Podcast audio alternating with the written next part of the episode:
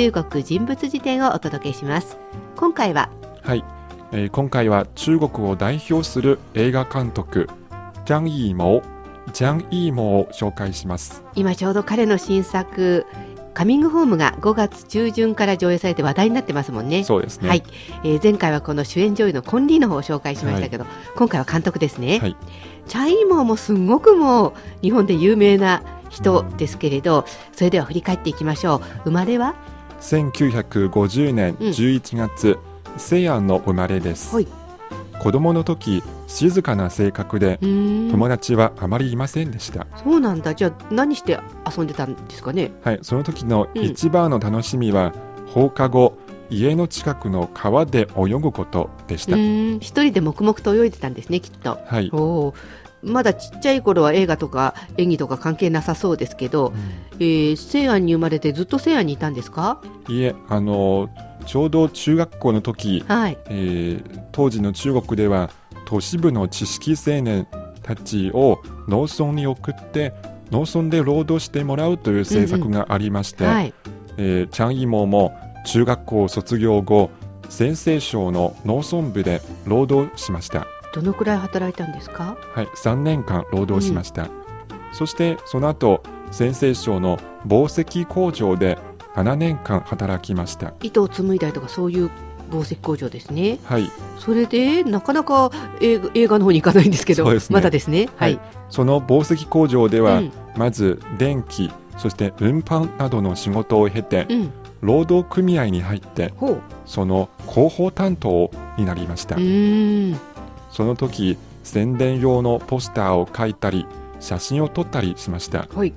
そして特に撮影がうまかったです。なんとなく映画の方に近づいてきましたけれど、はまだでも全然ただ広報として写真撮ってただけですよね。はい、えーそのチャン・イモが撮った写真を同僚たちが見てその同僚たちははい。チャン・イモに対して撮影に才能があるかもしれない、うんうんうん大学に入って勉強しないかと勧めました。はい、そしてちょうどその時、まあ、文化大革命でうん。およそ10年間中断されていた高考つまり大学入試がはい。1977年に再開されました。うん。その翌年1978年にチャン・イモは北京の、まあ、映画の専門大学はい。北京電影学院の撮影学部に入学しました、まあ受験してすぐに合格できたってことはい。ですね、はい。なんか前回のコンリーが何回も試験落ちているのに比べて、はい。チャイモのは割と順調ですね。そうですね。でもこの撮影があ評価されて撮影学部に入るんですよね。はい。ということはまだ監督じゃないですね。そうですね。大学を出た後は？えー大学卒業後仕事を分配されて、はい。えー南の方関市チワン族自治区の、えー関市映画製作所に入ってカメラマンになりました。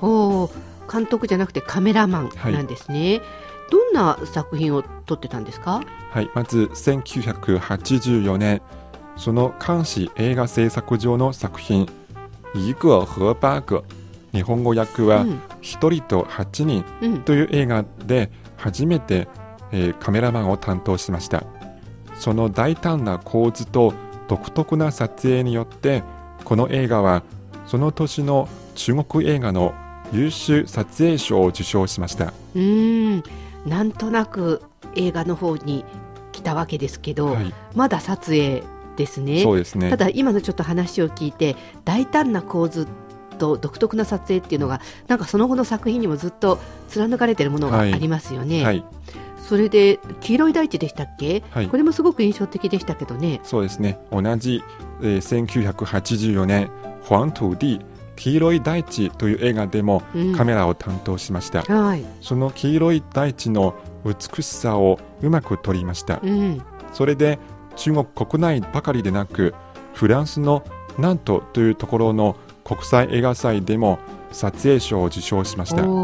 それでチャン・イーモーは一流のカメラマンになりました。うん、今話を聞いてきてちょっといろいろ思い出してきましたけど、はい。確か役者さんとして映画に出てたこともありましたよね。ありましたね、えー1986年映画「老人」日本語では「古い戸はい」というふうに訳していますけどその映画で初めて主演を務めました、うん。それで中国国内の映画の主演男優賞を獲得しはい。第2回東京国際映画祭でも男優賞を受賞しました、うん。なんかやっぱり才能ある人って何やっても結果が出るっていう感じなんですかね。はい、この後ですか？監督になってったのは。そうですねそして、えーチャン・イーモーは自分で監督をやろうとうん。台本を探していたら偶然赤いコーリャンの台本と出会いました、はい。そして1987年赤いコーリャンを初監督してうん。その映画は国内の映画賞はもちろん海外でもベルリン映画祭の最優秀作品賞にあたる金熊賞を受賞しましたはい。それは中国映画としては初めてでした、なんかこの赤いコーニャンもそういうわけですごく話題になりましたよね。はい、この時はまあ監督になったんですけどやっぱりすごい色の感じとか構図みたいなのが印象的だったことを今思い出しました。はい、その後は？その後1990年代にかけて、えー、大紅灯籠高高掛つまり日本語では公務はいという。紅の夢ですね。はい。そして周菊の物語はい。生きるなど多くの名作を監督してはい。海外でもカンヌ映画祭とかベルリンベネツィアなどの映画祭でさまざまなタイトルを獲得しました、うん。そしてジャン・イモは中国を代表する監督になりました。と同時にもうコンリーの方も中国を代表する女優になってたわけですよね、はい。この辺はまさにあのチャン・イーモ監督コンリー主演っていう作品がボンボンボンボンボンって続きますよね、はい、でちょっとこう間が空いてうん一時なんかあのあコンリーとチャン・イーモは付き合ってるんじゃないかみたいな話があったんですけど、はい。その後ちょっとしばらくして2000年以降また復活というかまた登場してきますよね。はい、まず2002年カンフー映画「英雄ヒーロー」という映画を監督しました、これチャン・ツイーが出てい出てね。あのこの辺からおなんかチャン・イーも随分変わったなっていう印象を受けた人も多かったようですけどヒットすることはヒットしましたよね。はい。その映画の興行収入は国内では2億5000万元。うん、世界全体では1億7700万ドルになってそれは中国映画としては史上最高でした。うん。そしてこの「ヒーロー」という映画は中国初の大型映画とも言われてつまり一里塚になりました。